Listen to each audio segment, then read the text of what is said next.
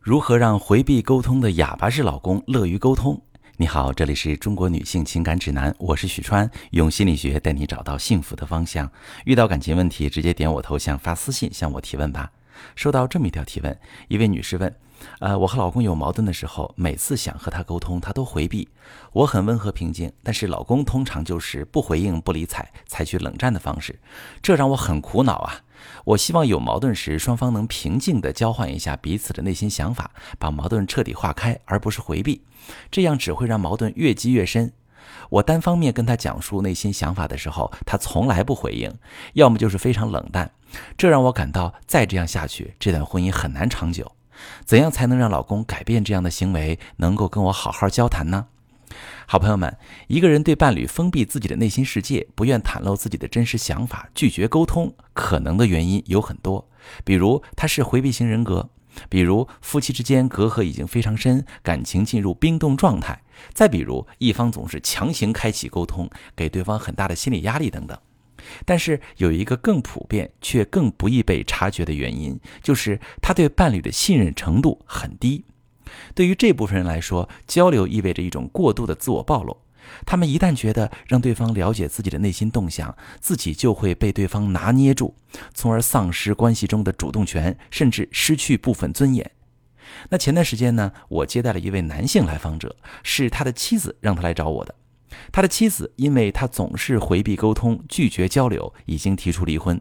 他不想离婚。但是他也无法做到坦诚地跟妻子交流自己的内心想法。最后，他的妻子建议他找我聊聊看。这位来访者一上来就跟我说了一个故事。他说，从前有一只大公鸡，鸡冠子火红火红的。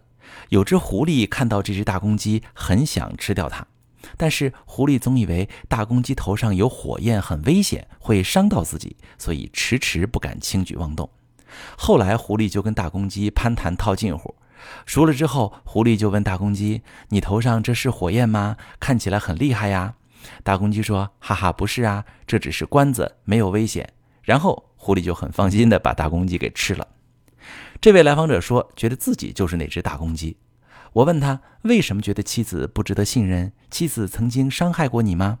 他说：“谈不上伤害，但是他一直觉得妻子拿沟通当武器。”妻子的沟通只是为了了解他的弱点、痛点，然后占据关系中的上风，甚至是更好的驾驭他。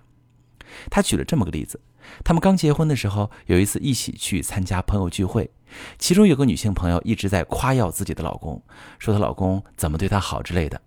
那他的妻子听了之后，一副很羡慕的样子，还说了很多恭维话。他当时听了，心里很不舒服，有种被否定的感觉，所以回家路上他很沉默。妻子问他怎么了，他说没事儿。他倒不是故意冷着妻子，只是觉得这也不是什么必须要谈一谈的事儿，说了有些矫情。但是妻子一直追问，妻子耐心地说：“你有什么心事你就说出来，我能看出你不高兴，但是我不知道为什么。你不说，咱们会积累误会矛盾的呀。”他听了之后还是不大情愿，但是呢，他还是字斟句酌地说了自己的感受。他说。你在我面前夸别人的老公，让我觉得很没面子，也觉得对我不满意，这让我心里很不是滋味。妻子听完笑了起来，说：“嗨，就因为这，你这神经也太脆弱了。我只是在说客套话，原来你这么小心眼儿。你看，你这不是误会我了吗？”这位来访者跟我说：“这个误会貌似是通过交流澄清了，但是我心里为什么更难受？那是一种说不出的堵心。我觉得妻子在嘲笑我。”而且从那以后，我怀疑妻子总是在有意无意地利用我的弱点，比如他对我提什么要求，他不私下提，他非得当着亲戚朋友的面提，在众人面前营造我好老公的形象，让我无法拒绝，因为他知道我要面子。这位来访者还跟我举了不少类似的例子，他说，久而久之，他就越来越不愿意跟妻子坦诚地交流沟通。他觉得只要自己不说话，让妻子猜不透自己，自己就是安全的，就握有主动权。甚至在看到妻子表现出挫败感和急躁情绪时，他还找了一些心理平衡。从这个例子我们可以看出，有时候我们认为的有效沟通，正在起着你想不到的反效果。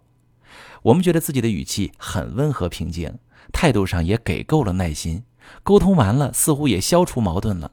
但是我们忽视了一个很重要的问题，就是当对方袒露自己的感受和想法时，我们给出的回应会给对方造成哪些看不见的心理影响？首先，我们的回应里边可能埋藏着否定和攻击，比如“是你太敏感，你怎么会这么想？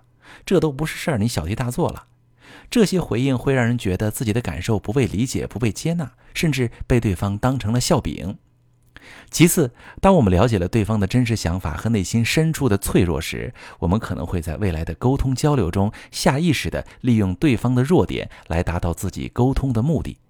这两点会在潜移默化中导致对方封锁沟通的桥梁。人只会对自己足够信任的人暴露自己的内心世界，而信任的建立取决于以往的沟通经验。如果曾经当他向你暴露自己的内心时，你心疼他的感受，保护他的感受，并以此为前提处理误会和矛盾，他才会在未来放心的和你交流。还拿上面的例子来说，假设这位来访者的妻子在老公说出自己心理感受时，以更严肃的方式回应，而不是笑着说老公小心眼儿，效果可能会完全不同。比如，他可以说：“我没有意识到你会因为这个细节有不舒服的感受。”我当时只是在说客套话，以后我可得注意这方面了，不能让你因为这类误会而难过。再加上一个表示心疼和理解的肢体语言，比如轻轻拍拍老公的后背，以示安抚。那么，老公接收到的信号就是，虽然可能是我矫情了，但是妻子没觉得我不可理喻，还安抚了我。这样的沟通才算是完满的有效沟通。因为他不仅仅是澄清了误会、处理了矛盾，还让对方有良好的沟通体验，未来更愿意通过沟通解决问题。